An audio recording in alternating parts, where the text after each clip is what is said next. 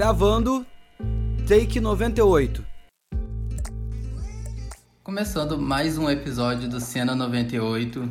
Sejam bem-vindos. Queria agradecer pela recepção que eu tive pelo podcast. Eu tô de verdade muito feliz. As pessoas engajaram muito, geral entrou, ajudou a divulgar. Então, muito obrigado a todo mundo que, que ouviu. Hoje eu tenho um convidado que é o talento em pessoa. Jurou! Guilherme Aires, seja bem-vindo. Se apresente, por favor. Obrigado. Uma honra estar aqui. É, meu nome é Guilherme, arroba Guilherme no, no Instagram. Eu sou formado em cinema e audiovisual, eu tenho 22 anos. E eu trabalho com audiovisual faz uns, um tempinho, eu sou editor, mas também faço uns trabalhos de assistência de produção, assistência de direção, já arrisquei dirigir algumas coisas aí. Mas estou aprendendo. Talento em pessoa é demais. Muito chique, velho, na moral. Você acabou de dirigir um clipe, velho. Não, é, eu tentei, né?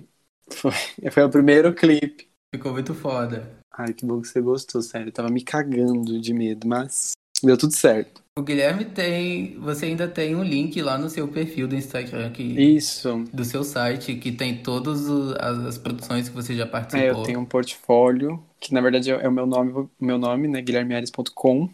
Que lá eu, eu meio que compilei tudo que eu já fiz. Aí quem quiser ver, tá lá no meu Instagram.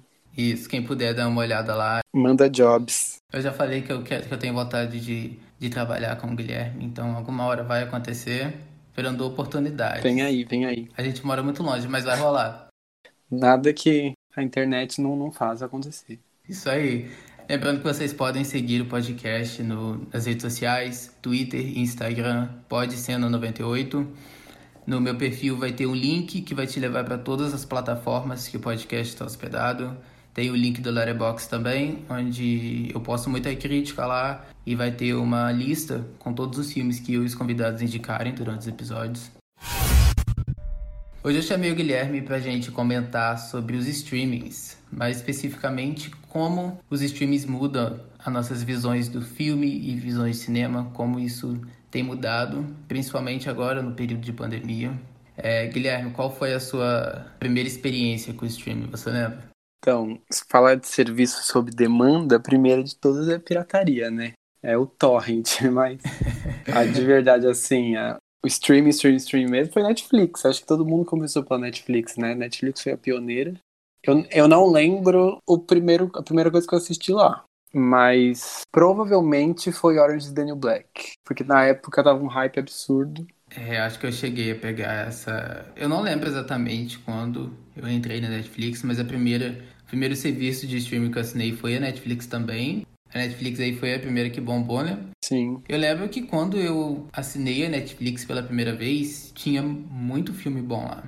Eu assisti vários filmes do Scorsese, é, Os Bons Companheiros, Cassino. Tinha muito clássico lá, né? É, de Olhos Bem Fechados do Kubrick, eu assisti na Netflix. Eu não sei se ainda tá lá. É, então, tinha, ó, o catálogo era, era de bastante filme clássico, mas filme. Filme mais antigo, né? Que a gente não via muito. Não, não buscava, na real. Uhum. E aí eles ofereceram assim, ó, gente, assiste aí. Tem tudo pra vocês verem. E mudou a nossa vida. É, hoje eu não sou muito chegado na Netflix. Os filmes que tem lá disponíveis não me atraem muito. É que eu acho que ficou tanta opção. Netflix gera tanta coloca tanta coisa pra gente, tanta demanda de, de novas produções deles mesmos, originais, que acaba engolindo todas as outras coisas que tem lá, que a gente fica com tanta informação que a gente não consegue ver nada. Tem um ponto negativo do streaming para mim. Eu acho que ele deixou as pessoas muito preguiçosas. Não, total. É, várias vezes as pessoas já chegaram na minha DM pedindo indicação de filme. E quando eu, eu falo, elas me perguntam se tem na Netflix.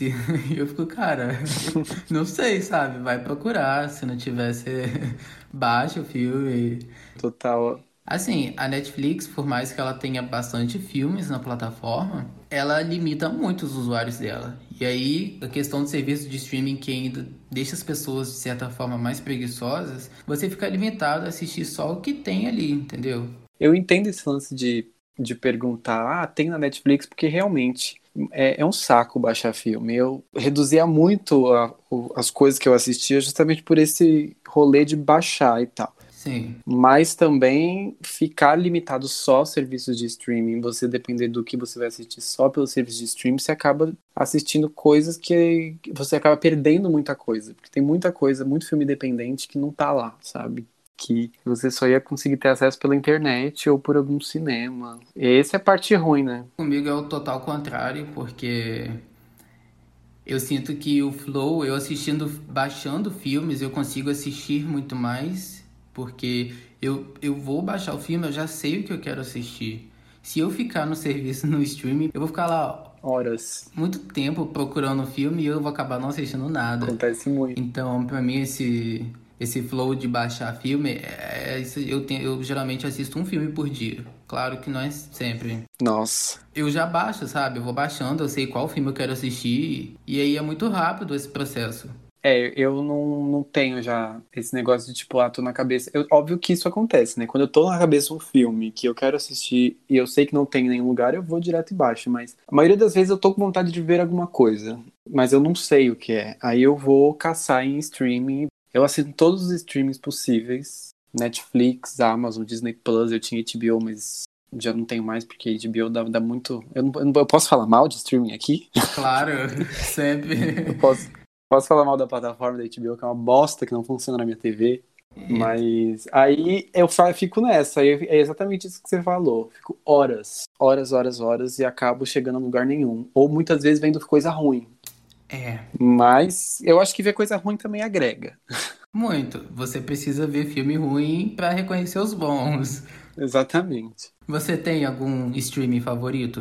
Então, eu acho que, assim, questão de navegação é a Netflix disparado, assim. Eu acho que não tem um streaming que consegue ter uma interface que se equipare à Netflix. É absurdo, assim. É. Mas de catálogo, eu acho a Amazon um pouquinho melhor que a Netflix e que as outras. Eu gosto mais do catálogo da Amazon. É real, a interface da Netflix é muito boa, ela é bem fluida e tá ali, sabe? Tudo que você precisa tá ali, é, é muito fácil de usar. Total. A, a Amazon, ela parece um serviço pirata, na real. é muito feio a interface dela, velho. A interface da Amazon parece aqueles streaming. Acho que até o streaming é melhor do que a do que a da Amazon.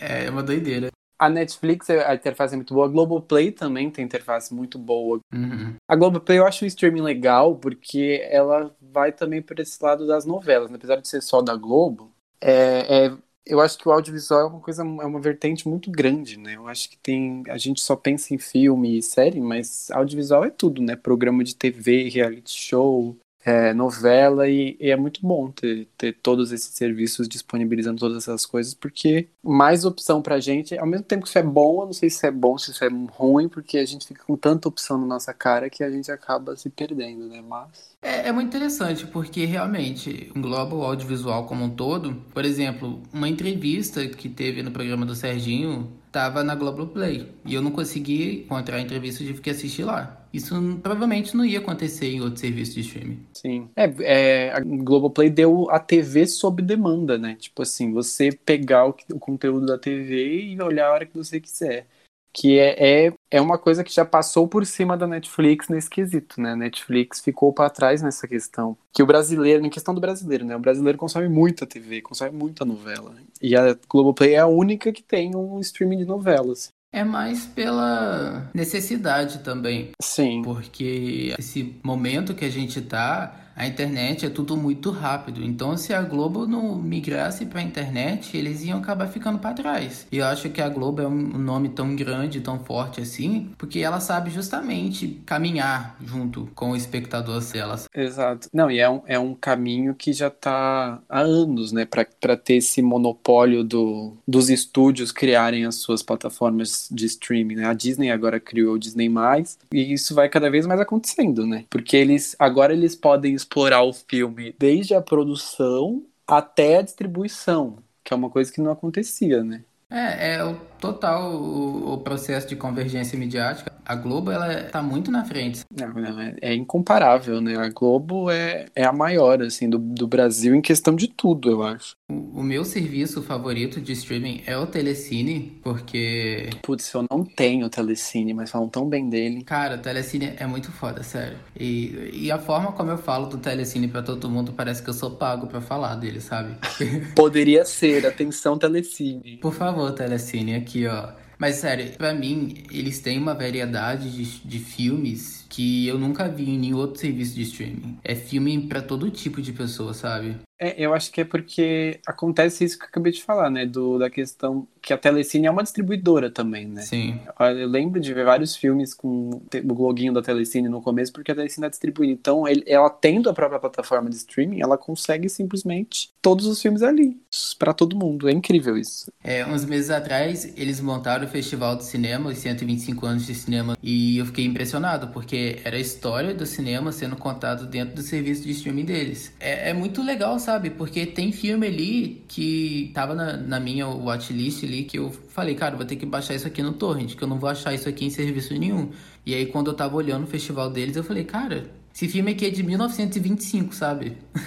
Isso é muito legal, né? Porque, por exemplo, você já tem esse conhecimento de cinema, já tá, tá ligado nessas coisas. Mas a, a, a senhora que tá lá com o telecine no, na TV tem acesso a essas coisas, a um, a um conteúdo que ela não teria acesso se ela fosse depender do cinema, né? Porque no cinema você precisa sair da sua casa, se locomover, gastar o dinheiro e, e assistir aquilo lá porque aquilo te chamou a atenção. Agora, na, com a questão do streaming, você, as coisas aparecem na sua cara e você não tem nenhum impedimento de assistir, sabe? Se você não gostou, você vai e sai. Você não está pagando só por uma obra. Então você ter Isso. um streaming tira você da sua zona de conforto, né? Tira você da bolha, pensando na massa, né? Não pensando na gente que é desse âmbito é muito legal, porque as pessoas elas têm acesso a coisas que elas não, não teriam normalmente e acabam descobrindo e abrangendo novas visões. E que nem você falou, para mim é muito interessante esses filmes que tem na Telecine, mas para quem não tá interessado na história de cinema, tranquilo também, sabe? Vai achar várias outras coisas lá que, que não estejam relacionadas a isso. Eu acho que esse é um ponto que todo streaming deveria ter. Fazer com que todo mundo os mais diferentes gostos se, se conectem com ele. Sim. E eu preciso assinar Telecine, né? Parando pra pensar aqui agora. Cara, não sei se tá valendo ainda, mas sim o que? 60 dias grátis, que eu assinei da última vez. Então... Eu adoro quando o Telecine fica com o sinal aberto. Eu fico horas no, no Telecine. Fala a verdade, eu não assino nenhum serviço de streaming. A Telecine que eu tenho acesso é do meu amigo Vinícius. Muito obrigado, tá? Você é o famoso parasita de streaming. Eu pego um pouquinho de cada um. Não, é, eu falei aqui eu assino, mas a real é que eu consumo os que meus irmãos assinam, né? Tá tudo na TV aqui da sala, então. Eu mesmo só assino. Eu assinava HBO e larguei mão, mas eu também uso dos outros, então. Mas eu comparei a Netflix com a Telecine, por exemplo, é porque eu lembro que eu vi uma pesquisa, e aí eu vou falhar em lembrar de onde era a pesquisa, mas que mostrava quantos filmes, quantas obras de diferentes épocas tinha em cada serviço de streaming. E a Netflix, quanto mais antigo ficava, era pouquíssimos filmes que ia tendo. Eu sei que não é uma grande parcela de pessoas que vai entrar no streaming procurar filmes antigos, mas não deixam de ser importantes. Total. Netflix tem muito mais produção original agora, né? É. Eles estão investindo muito mais. Que é uma coisa boa, né? Porque com os serviços de streaming investindo diretamente nas produções, de fa em fazer produção, é muito mais oportunidade para quem trabalha na área, né? Mas acaba perdendo espaço para as coisas mais, mais clássicas que a gente assistia e tal. Fica muito conteúdo, muitos conteúdos. Eu acho que uma coisa que a Netflix tem de bom e que eu realmente eu, eu gosto muito deles por causa disso é a oportunidade que eles dão para diferentes diretores. Sim. Se for pegar aí nos últimos anos, você teve grandes diretores lançando filmes pela Netflix. Eu tô falando do Alfonso Cuarón com Roma, o Martin Scorsese com o Irlandês, agora você tem o David Fincher com Mank. E é muito doido você pensar que esses diretores tiveram que recorrer à Netflix porque os estúdios não que quiseram dar apoio a esses projetos. É, House of Cards mesmo é, é, foi a série pioneira da Netflix, que os outros estúdios simplesmente olhavam para uma série de política e não davam valor. E aí a Netflix foi lá e tacou o investimento e pronto, o bagulho explodiu no mundo inteiro. Então a Netflix tem esse tato, né? Eu acho que por ser um serviço sob demanda, você, você sabe que vai ter alguém que vai curtir. Eu acho que o tato deles está mais ou menos porque eu lembro que eles recusaram Big Little Lies e The Handmaid's Tale. Nossa, pode crer, tem isso, né? Por exemplo, que nem eu falei a questão dos estúdios. No caso do Cuarón, se você pensar pelo lado do estúdio, 2018, um filme falado predominantemente em espanhol, em preto e branco, não é uma ideia atrativa para um estúdio, entendeu? E aí eu fico feliz que a Netflix tenha pego esse projeto, porque Sim. eu não me vejo sem Roma, sabe? Para eu eu gosto muito desse filme. Mudou a sua vida. É, o próprio Scorsese, cara, teve dificuldade para fazer o irlandês. E o Scorsese é, tipo, um dos maiores diretores. Se tá difícil para ele, imagina pra gente. E ele não, não curtiu streaming, né? É. ele ainda relutou. A questão do, do streaming com cinema é que, tipo assim, eu não vejo muita competição. Obviamente tem esse lance da competição de que, tipo assim, as pessoas vão menos ao cinema por conta do streaming. Isso é um fato mas a, o, o cinema ele vem de experiência, né? Você não tem a, a experiência do cinema em nenhum lugar. Cheirinho de pipoca, aquela memória afetiva, aquela tela gigante, o som e tal. Uhum. Você não tem. Então, é aquela coisa, né? Os diretores eles têm que começar a se adaptar e começar a abrir a cabeça para entender que nem todo mundo vai ter teria acesso ao seu filme se não fosse os streamings. Porque que vai pensando no Brasil, acho que sei lá, 40% do, do Brasil não tem não tem cinema nas cidades, né? Então, o cinema é uma coisa muito elitista, uma coisa muito muito específica para um certo uma certa classe. E o streaming ele democratizou muito isso. Então, você ser diretor e, e ter o seu filme num streaming é você ter seu filme para muito mais pessoas, seu filme em várias janelas de exibição. O cinema ele ele já é um lazer de luxo para muitas pessoas, né? E a gente tem que ser assim ciente da realidade brasileira. O cinema ele é caro principalmente cidade grande, e tem aquelas pessoas que não têm a opção de ir em nenhum cinema ou que precisa viajar horas para assistir um filme. Para é, pra ver um filme, você paga uma mensalidade de Netflix. Sim. O filme tá quanto? Tá 40 reais um filme agora? Pra você comprar, assistir o filme mais um combo de pipoca, você paga 40 reais, 30 e poucos reais no Cinemark. Enquanto no, na a Amazon tá 10 mango. 10 mango. 10 manga, como a gente fala, reais aqui tá 10 reais para você assistir milhões de opções. Então, é óbvio que vai decair o, a procura por cinema, mas ainda assim, cinema tem o seu espaço, né? O cinema é, é, único, assim. Viver aquele momento, todo mundo precisa viver. Nesse caso, eu acho que o serviço de streaming é muito bom porque ele leva um entretenimento para as pessoas que não podem ter um cinema perto delas. Exato. Mas tem essa questão da competição por exemplo, nesse período de pandemia, né, entrou numa fase que os serviços de streams explodiram. Estão mais em alta do que nunca agora e estão meio que sendo uma alternativa para esses lançamentos também, né? Exato, tá tudo indo direto pro streaming. Agora a Netflix, que tinha como, vamos dizer que a única concorrência que ela tinha era a Amazon Prime, que não é nenhuma concorrência tão ameaçadora assim, mas agora ela tá tendo que lutar contra grandes empresas que estão surgindo com seu próprio serviço de streaming. Eu tô falando da Apple TV Plus, a Disney Plus, a HBO Max, agora a Warner lançou a dela também. E aí você tem a Warner falando que vai fazer todos os grandes lançamentos desse ano por streaming. Filmes tipo Duna, Matrix 4. Não, isso é absurdo, né? Quando que a gente imaginou que isso ia acontecer? Pois é, e esses são filmes assim que a galera tá mó ansiosa para assistir. Certeza que filme que daria assim uma grande bilheteria em cinema. Mas aí será que o impacto vai ser o mesmo pelo streaming? Porque, por exemplo, eu pagaria para assistir esses filmes no cinema, mas eu não alugaria esses filmes no serviço de streaming. É, foi o que fizeram com Mulan, né? Que eles lançaram por no Disney Plus com a taxa a mais para você assistir. Exato, e que pelo que eu me lembre, tava caríssimo o filme para aluguel. Caríssimo, caríssimo, absurdo. Acho que não tá mais, né? Acho que agora tá disponível para todo mundo. Eu não assisti ainda. A, a Netflix anunciou no começo desse ano e isso é mais uma, uma solução que ela arrumou para ela poder continuar no topo. Porque querendo ou não, A Netflix ela pode nem ter sido o primeiro serviço de streaming que existiu, mas ela, como a gente falou no começo, ela foi o primeiro que realmente bombou. E isso é, é vantajoso para eles, porque a quantidade de assinantes que ele tem agora é superior de qualquer concorrência. É, ela se consagrou tipo Coca-Cola, né? Que a gente vai chamar de refrigerante, a gente fala Coca. Netflix, a gente vai falar é. de streaming, a gente fala Netflix. E eles anunciaram que eles vão lançar mais de 70 filmes por ano. Isso é, é basicamente um filme por semana. Isso é doido. Assim, a Netflix sempre deixou bem claro que ela preza mais pela quantidade do que pela qualidade. Mas é um quesito meio assim, porque qualidade é bem subjetivo, né? O que é bom para mim pode Exato. não ser para você. É, eu acho que é justamente isso que eles pensam, né? Alguém vai gostar, alguém não vai gostar. E eu, eu até consigo ver isso funcionando por agora, mas não sei, daqui a alguns anos eu não vejo as pessoas voltando pra Netflix para assistir a Barraca do Beijo e La Casa de Papel.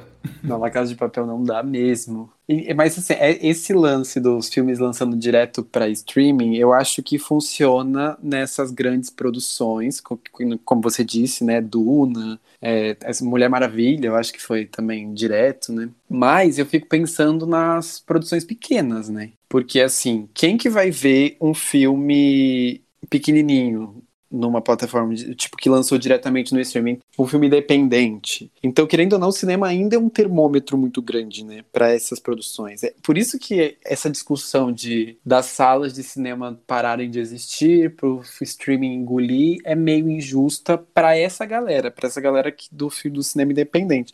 Pensando no cinema brasileiro, principalmente, a gente não tem política pública para o cinema nacional sobreviver. A gente não tem investimento para o cinema nacional. Então, tem as plataformas de streaming que investem nesse, em alguns filmes, mas é como você disse, é, preza mais por quantidade do que por qualidade. Então, muitas vezes investe, investe, investe, lança, lança, lança, mas não distribui não não divulga. Netflix, por exemplo, lançou aquela série do folclore brasileiro que eu só soube porque eu abri o, o Twitter e li em algum lugar, assim. Porque a própria Netflix só começou a divulgar depois que o assunto estava sendo falado, mas eu não sabia nem que ia lançar aquela série. Então, eu fico pensando no, em, em filmes menores, sabe? Se o cinema realmente perde o seu espaço para os lançamentos diretos em streaming, como fica para essa galera? Né? Para o cinema independente, para os filmes menores? É, o cinema, ele não vai morrer. O cinema, ele não morre. Não, nunca. Mas ele tá sempre se reinventando. Que nem a gente tinha o cinema de rua, que agora é esse formato que a gente conhece de cinema. Agora, ele tá passando por uma mudança. E eu acho que é muito cedo pra gente poder dizer o que vai ser do cinema. Porque essa pandemia mexeu muito com a indústria. Mas eu tenho certeza que quando tudo voltar ao normal, pessoas, a procura pelo cinema vai ser muito grande, porque as pessoas estão aí há mais de um ano sem o cinema. Ai, saudade, né? Não, é, não, não tem nada que compare ao cinema. E, e, o cinema, ele tem essas, essas diferenças porque ele pode te dar salas 3D, multiplex, aquela tela imensa, gigantesca, com som saindo por todos os lados. Só que tem aquilo que a gente falou, né? Custa caro. Esse é o ponto. As pessoas elas querem ir pro cinema, elas gostam do cinema, mas elas não têm dinheiro para ir pro cinema. Essas redes de cinema, elas de fato vão precisar se reinventar de alguma forma, ainda mais agora com a chegada desse monte de streaming, para que elas não precisem falir. Porque eu acho que esse é um destino talvez assim, um pouco mais real do que pareça. Não, total. Talvez assistir streaming, você na sua casa, para muitas pessoas é, é mais confortável certo? Mas é, é inegável que a imersão de um filme é muito maior numa sala de cinema. Com certeza. Não tem até o cachorro latindo. É. A, o, carro do ovo passando na tua rua enquanto você tá na sala assistindo o filme da Netflix. então, os streams acabam sendo um bom serviço de apoio nesse momento que a gente está passando, porque, por exemplo, o lançamento que vai ter, as pessoas com certeza preferem assistir no cinema do que esperar chegar no streaming.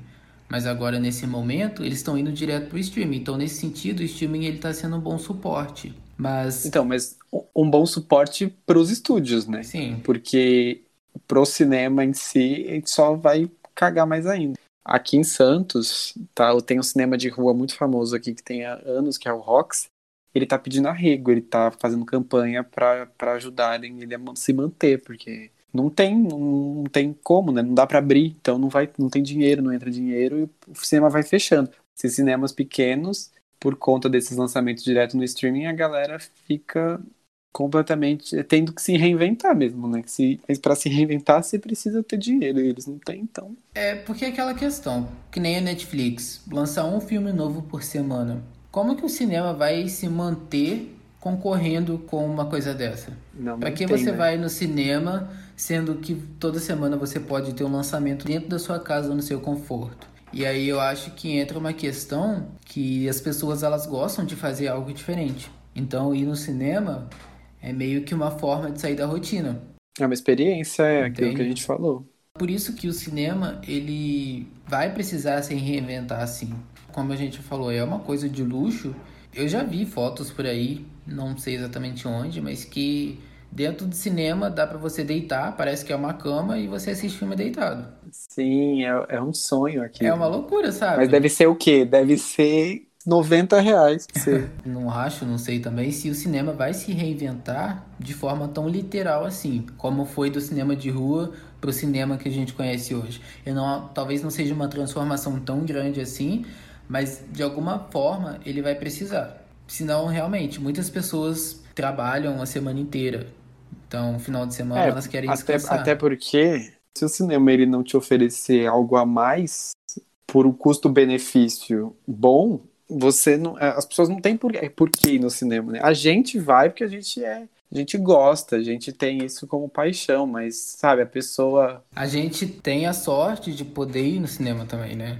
É, exatamente. A minha faculdade ficava perto do cinema. Então, assim, eu tinha o, o privilégio de poder sair da faculdade e ir direto no cinema. E às vezes eu fazia isso toda semana, sabe? Isso para mim é um privilégio muito grande, porque eu levo em conta que tem gente que não pode ir no cinema, tem gente que não consegue ir no cinema por mais que queira. É isso, é, isso é muito doido, né, pensar nisso, porque eu moro numa cidade que sempre teve cinema, que tem uns, sei lá, tem uns quatro shoppings aqui três deles têm cinema. E eu fui na cidade da minha tia uma vez, ela mora em Valparaíso, que é o interior do interior do interior de São Paulo. Ninguém sabe onde é. E o, e o cinema mais próximo é em Araçatuba. É outra cidade, você tem que pegar uma estrada, você tem que fazer todo um, um ritual para você ir até o cinema. E isso é, um, é, uma realidade que eu não sei nem como é, sabe? Então é, é muito doido. Imagina, imagina a pessoa que nunca teve acesso ao cinema, aí descobre o Netflix e tem lá filmes que você só via, ouvia falar. E aí você consegue assistir na sua TV. É incrível, realmente. Sim, é, o serviço de streaming por esse lado, ele realmente poder levar o entretenimento para essas pessoas é sem dúvidas, o serviço maravilhoso. Então, é, eu acho meio injusto sem falar que, que o cinema vai acabar por causa do streaming e botar o streaming como um vilão, porque o streaming não é um vilão, o streaming é. Que nem eu disse, eu, eu aprecio muito esse lado do streaming que, que, que ajuda as pessoas que não podem ter um acesso ao cinema. Mas, por outro lado, eu tenho uma imagem mais vilanizada deles. A, a, Disney, por exemplo, ela faz você pagar pelo serviço de streaming deles e quando eles querem fazer um lançamento, eles fazem você pagar por aquele lançamento, sendo que você já paga o streaming. É, é muito fazer assim, a gente de bobo.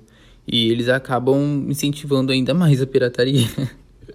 a maior facção criminosa que existe pra, por, o mundo, mundo mudou. A gente tem streaming de tudo, se você parar pra pensar, né? A gente tem streaming de táxi até. A gente tem um carro sob demanda que a gente chama na nossa casa e vem buscar a gente. TV tá se reinventando agora, né? TV tá tendo essa coisa transmídia, que você tem conteúdo na TV e você continua o conteúdo na plataforma de streaming.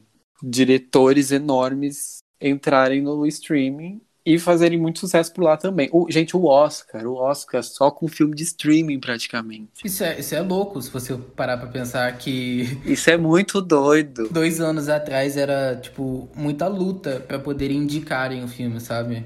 É, eles eles estavam, né, relutantes. A academia mega cafona que é do Oscar. Comparar, o Roma perdeu o Oscar por causa disso, velho. ah, que ódio. É um absurdo. Não, e agora praticamente todos, né?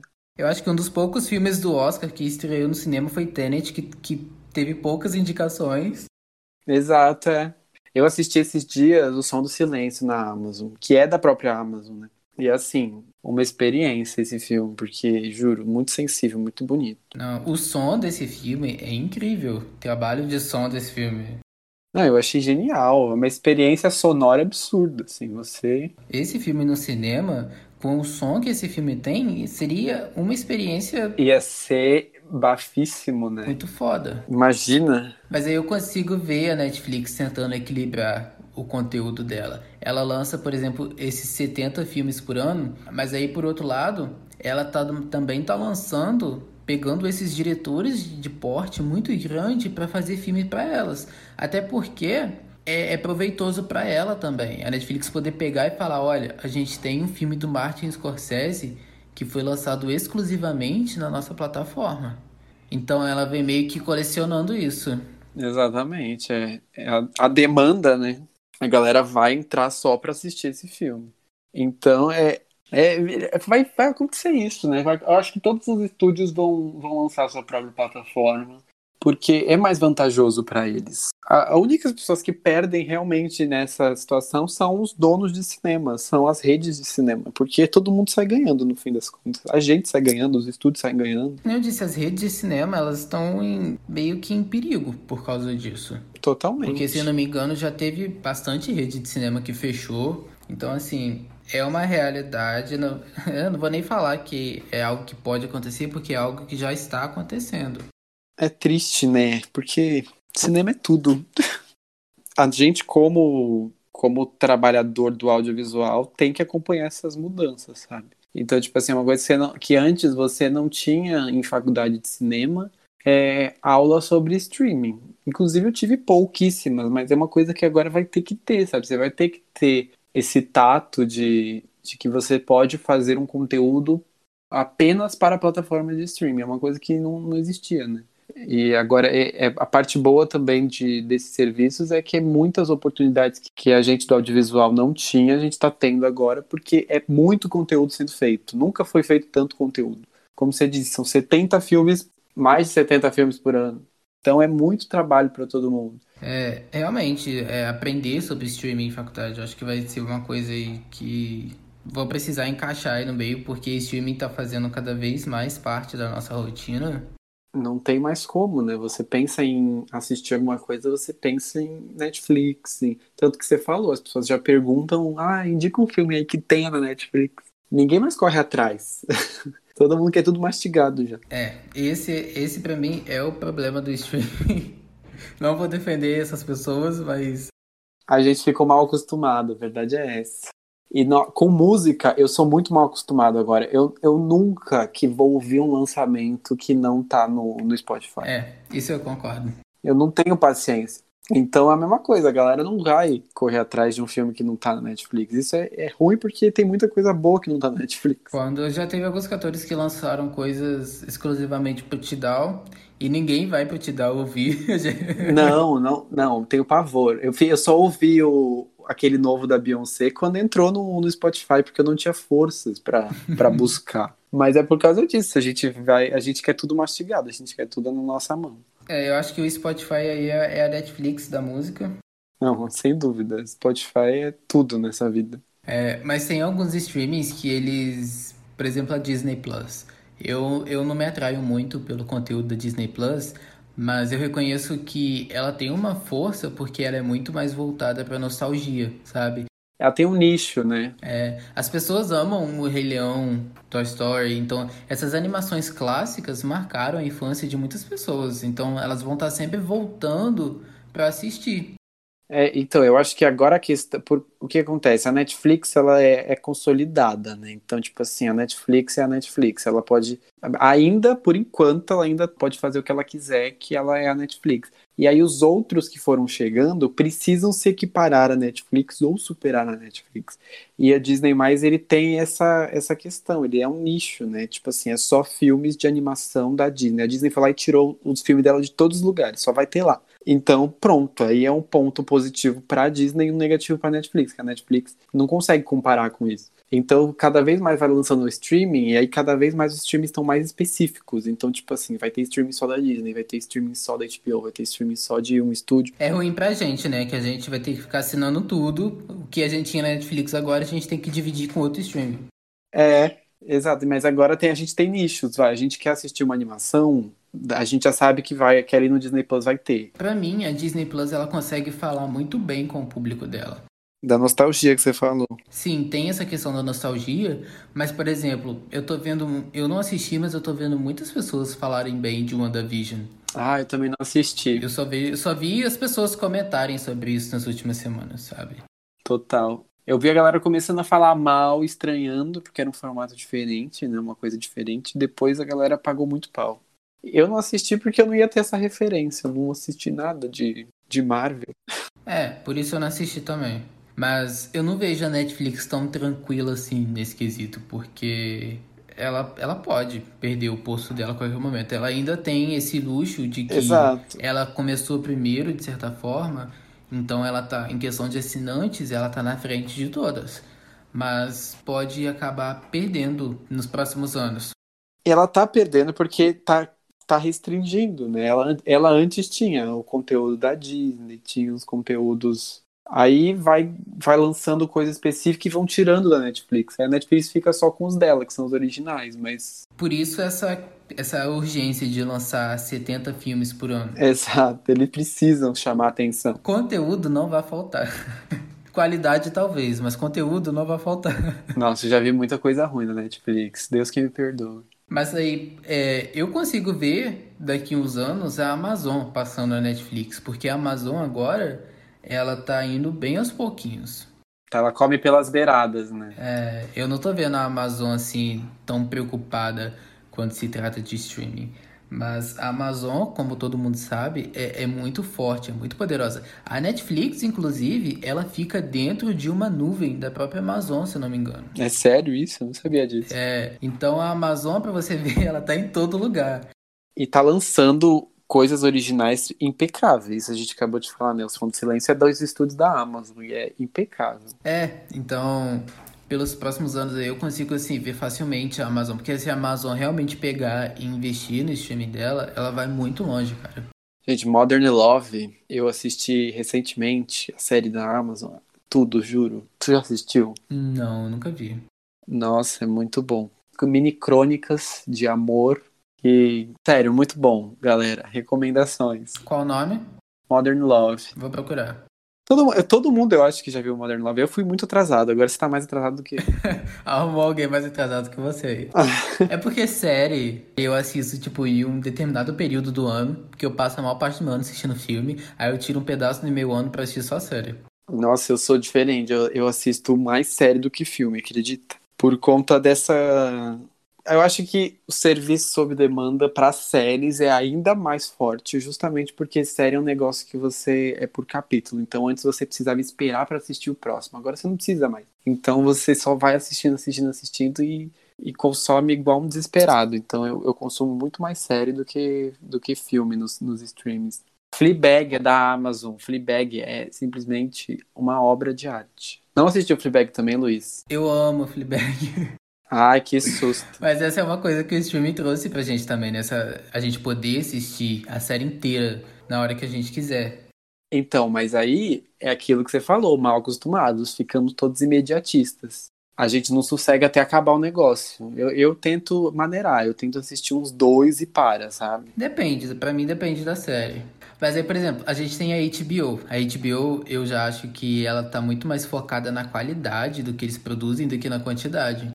E em série, né? HBO de filme não tá com nada, mas série é um absurdo. Assim, as séries da HBO são absurdas. É, é absurdo. Você vê as pessoas assinando a HBO aí pra assistir séries que já terminaram.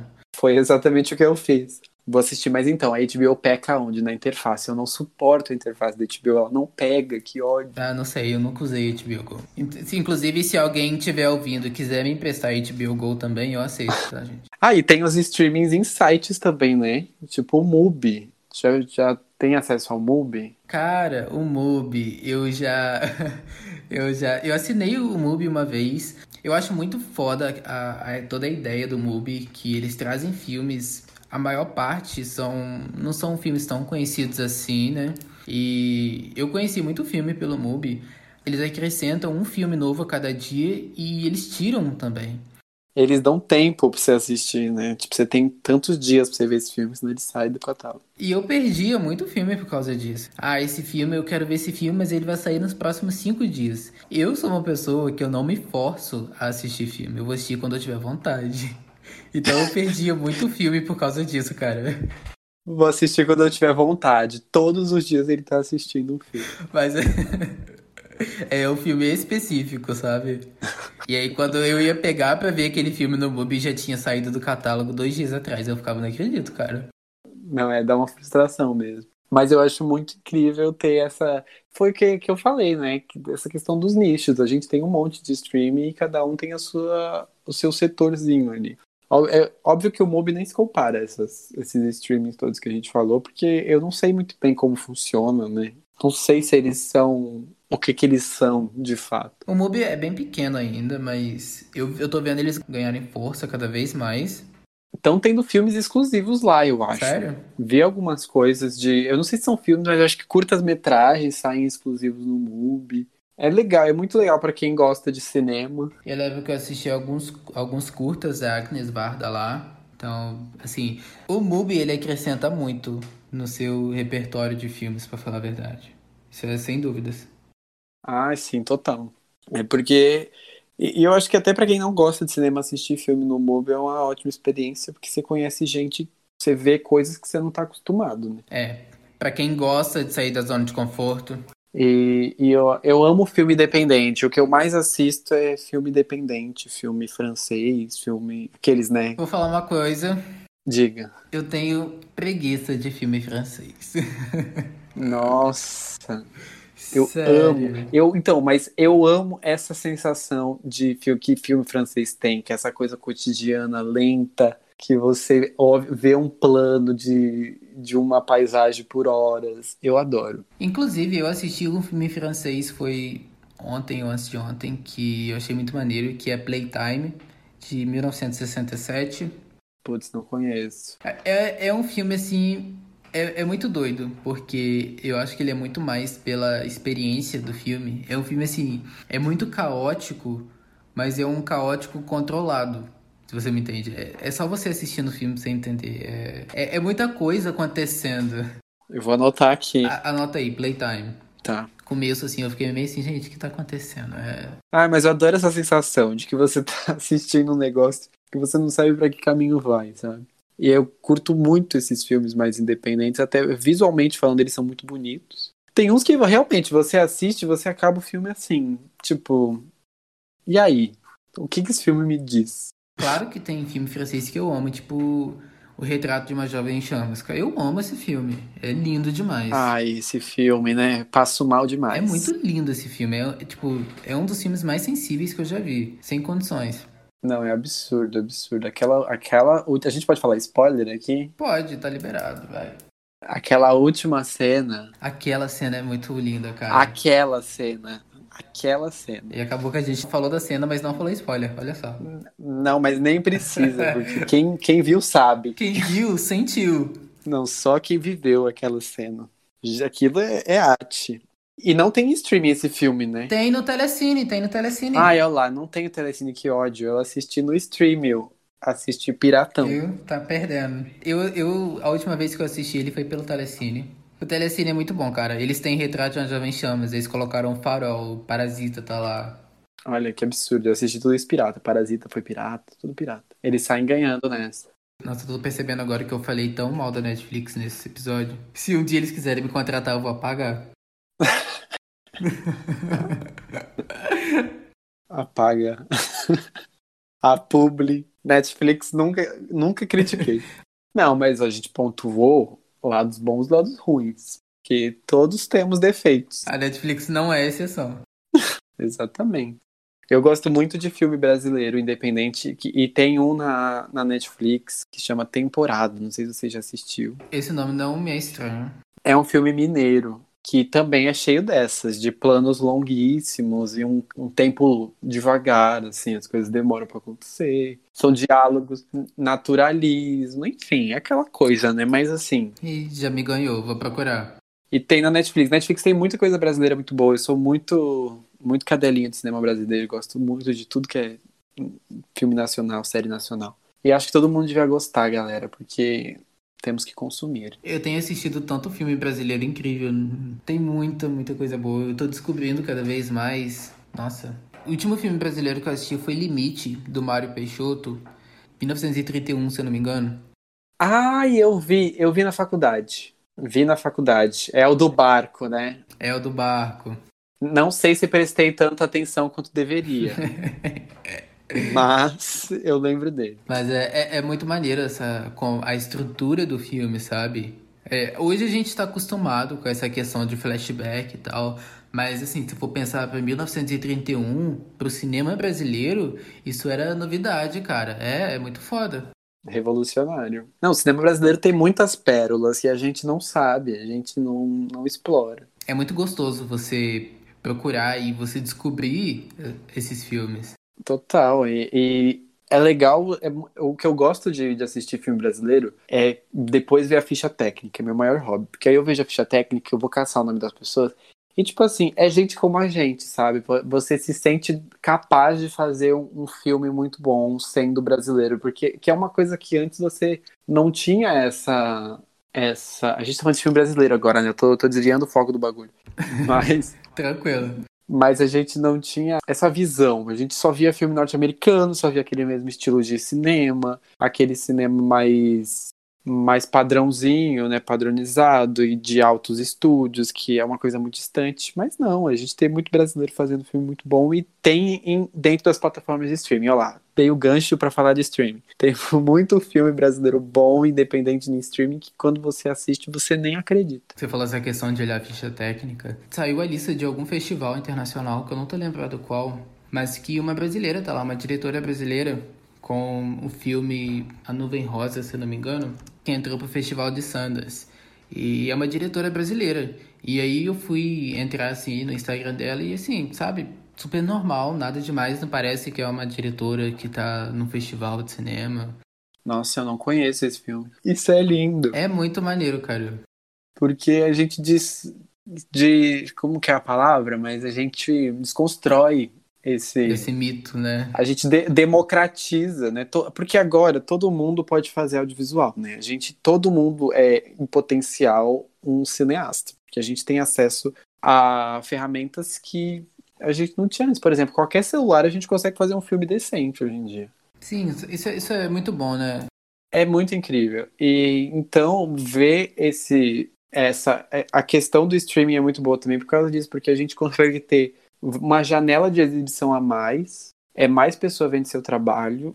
E aí é isso, você tem. Você ser um, um diretor independente, fazer um filme e conseguir distribuir ele para streaming, você tem uma janela de exibição muito grande que, que você talvez não conseguiria ter se fosse depender das salas de cinema, porque os filmes independentes ainda tem muito pouca sala de cinema para eles, né?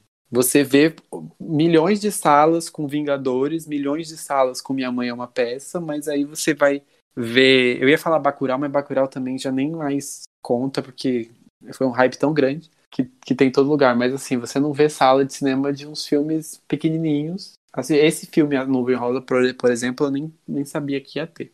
Mas provavelmente vai sair em algum lugar aí, vai sair em alguma plataforma. É, é muito legal, realmente. O streaming ele dá essa oportunidade, mas também falando assim parece que é uma coisa mais fácil do que realmente é, porque o streaming ele vai querer ver o que vai dar audiência e lucro para ele. E um diretor estreante, por exemplo, que ninguém conhece, pode não chamar tanta atenção. Talvez chame se o filme fizer sucesso e as pessoas comentarem muito sobre um filme. E aí você vai ter a oportunidade de colocar ele no streaming. É, você tem que ter, ainda assim, você tem que ser um diretor independente que tenha a sorte de ter uma distribuidora que consiga enfiar seu filme dentro de uma plataforma. Mas de qualquer forma, ainda assim é uma janela a mais, né? Ainda assim é uma oportunidade a Mas mais. Mas o bom da internet é que a gente, a gente não depende de, de, lançar filmes em cinema mais. A gente também nunca dependeu de lançar filmes streams. A gente pode fazer, coloca no YouTube, coloca em qualquer outro site que hospeda vídeo e, e pronto. O seu, seu filme tá ali para todo mundo ver. Exatamente. A internet é incrível. E você pode fazer coisas de multiplataforma. Então você. É, todo mundo agora é um, é um diretor em potencial, um cineasta em potencial, e eu acho isso muito incrível. Mas, Guilherme, é isso. Muito obrigado pela sua participação. Na verdade, muito feliz de ter você aqui. Você sabe que eu gosto muito do seu trabalho. Muito obrigado por, pelo convite. E obrigado por ouvir eu falar esse monte de asneira. Nem eu sei o que eu falei. Mas muito obrigado, obrigado pelo, por gostar do meu trabalho. É, mal vejo a hora de assistir os seus. Quem sabe aí em breve. Vem aí, vem tá aí. aí. Tá vindo aí. Obrigado, Guilherme. Obrigado todo mundo que tá ouvindo aqui, gente. E é isso. Valeu.